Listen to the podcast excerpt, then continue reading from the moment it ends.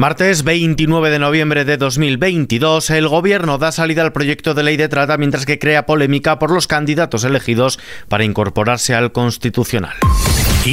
Noticias con Ismael Arranz.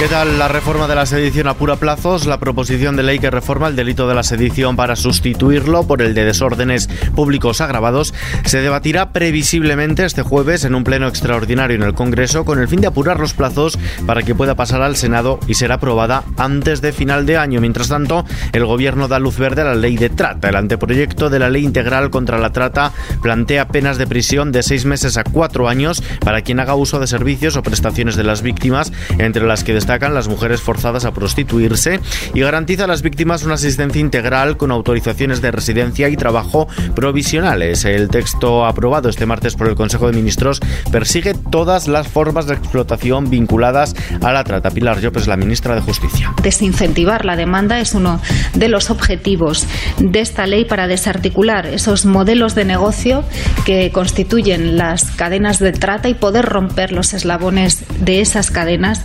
La trata es, ya he dicho, es un negocio muy lucrativo que explota, utiliza a los seres humanos como mercancías para obtener suculentos beneficios económicos. Mientras tanto, el Tribunal Supremo se ha pronunciado sobre la aplicación de la ley del solo sí es sí. Lo ha hecho en el marco del caso Arandina, estableciendo que se podrá rebajar la pena a los condenados por delitos sexuales debido a la entrada en vigor de la nueva norma, si bien ha insistido en la necesidad de analizar caso por caso. El criterio del tribunal contrasta con el impuesto la semana pasada por la Fiscalía General del Estado. En este sentido, Montero defiende la ley. La ministra de Igualdad ha defendido la solidez de la ley del solo sí es sí después de que el Tribunal Supremo haya decidido elevar la condena contra dos exjugadores de la Arandina Club de Fútbol por agredir sexualmente en 2017 a una menor. El Supremo ha agravado las penas, aunque precisa que la aplicación de la ley en beneficio del reo deberá analizarse caso por caso y no de forma global.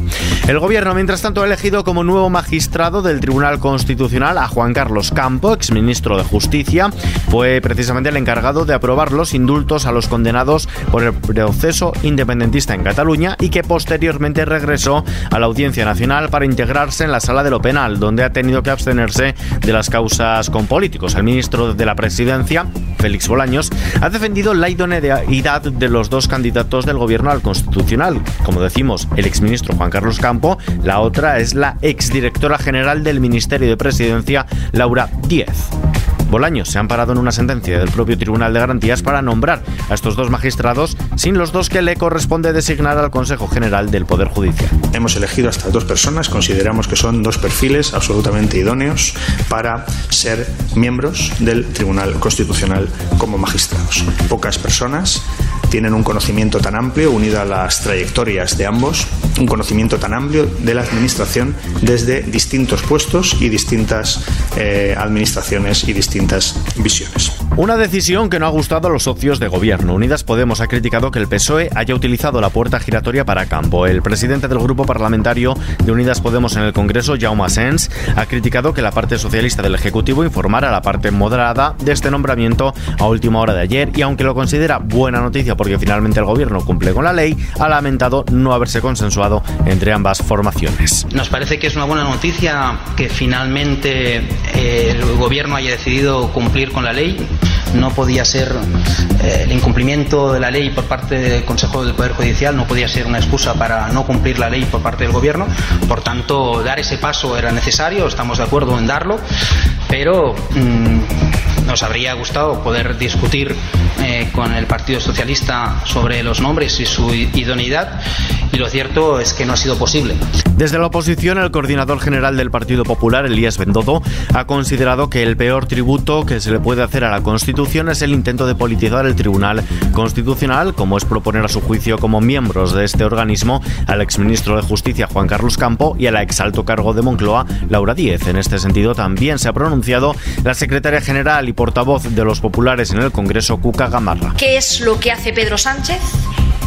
Pues algo propio de sus tics autoritarios y es dar una vuelta de tuerca más en lo que es interferir en la independencia del Poder Judicial y en la politización del mismo. En este caso, en lo que tiene que ver con el máximo órgano, como les decía, de garantías constitucionales. Marlaska contra las cuerdas. Una investigación de varios medios de comunicación bajo el consorcio de Lighthouse Reports ha señalado que al menos un migrante falleció en suelo español en la tragedia de Melilla del pasado 24 de junio, lo que cuestiona la versión oficial del ministro del Interior, Fernando Grande Marlasca. Mañana miércoles volverá a comparecer en el Congreso para hablar sobre esta tragedia. Sostiene que ningún hecho trágico ocurrió en España, por lo que los 23 migrantes fallecidos el 24 de junio, unos 70 según la versión de varias ONGs, se registraron del lado marroquí de la frontera. Desde el Partido Popular, su vicesecretario de Acción Institucional, Esteban González Pons, califica estos hechos como espeluznantes. Es muy grave que se oculten heridos y muertos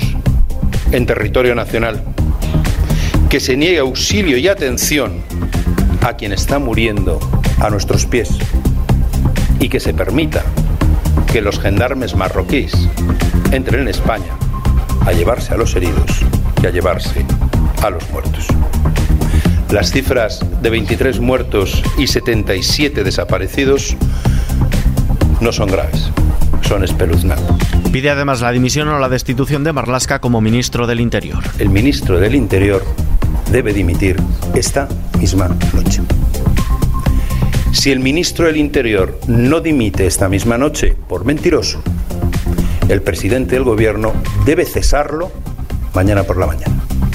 Y si el presidente no lo cesa mañana por la mañana, se hará corresponsable de las mentiras de su ministro del Interior. Fuera de nuestras fronteras, los aliados se comprometen a ayudar a Ucrania mientras repara sus infraestructuras. Los ministros de Exteriores de la OTAN se han comprometido a apoyar a Ucrania mientras repara su infraestructura energética afectada por los bombardeos rusos y protege a su población de esos ataques a fin de que los ucranianos puedan afrontar el invierno con más garantías. Por cierto, que el ministro ucraniano de Exteriores ha concedido a su homólogo español, a José Manuel Álvarez, la medalla Yaroslav el Sabio por su defensa y apoyo a Ucrania y a Europa.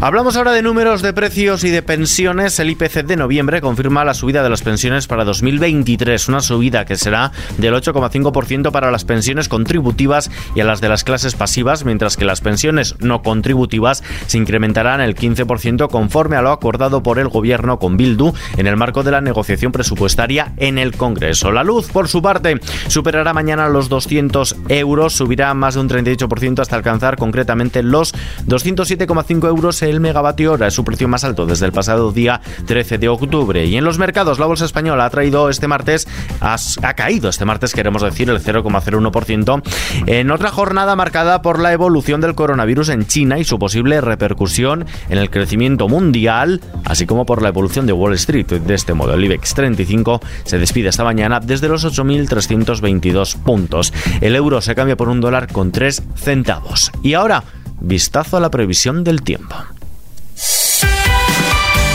Mañana miércoles despedimos el mes de noviembre con cielos nubosos o cubiertos, con lluvias y chubascos en el tercio noroeste peninsular, que pueden ser algo más intensos en el oeste de Galicia. Las precipitaciones irán extendiendo a lo largo del día de forma más débil y dispersa al resto del tercio occidental. Se desplazarán de norte a sur y afectarán a la Andalucía occidental. Al final de la jornada en Baleares y en puntos del litoral sur catalán también surgirán intervalos nubosos con probables chubascos ocasionales con tendencia a remitir. El cielo estará nuboso con intervalos de nubes medias y altas en el resto de la península, así como en el archipiélago canario. Temperaturas diurnas en ascenso en el Cantábrico, Pirineos, en torno del sistema central e ibérico y a la baja en el resto del país. Y terminamos.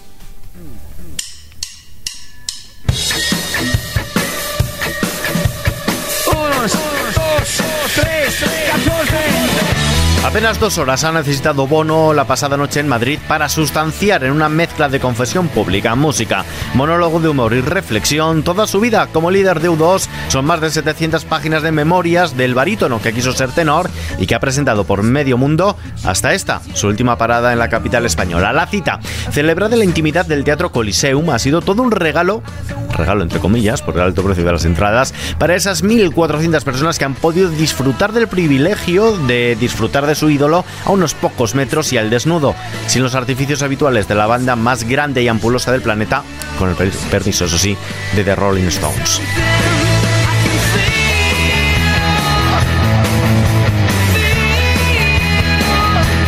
Con esta noticia que está ampliada en nuestra web xfm.es nos despedimos por hoy. La información como siempre actualizada cada hora en los boletines de XFM, ampliada y contextualizada aquí en nuestro podcast XFM Noticias con Gustavo Luna, los mandos técnicos. Un saludo de Ismael Arranz, hasta mañana.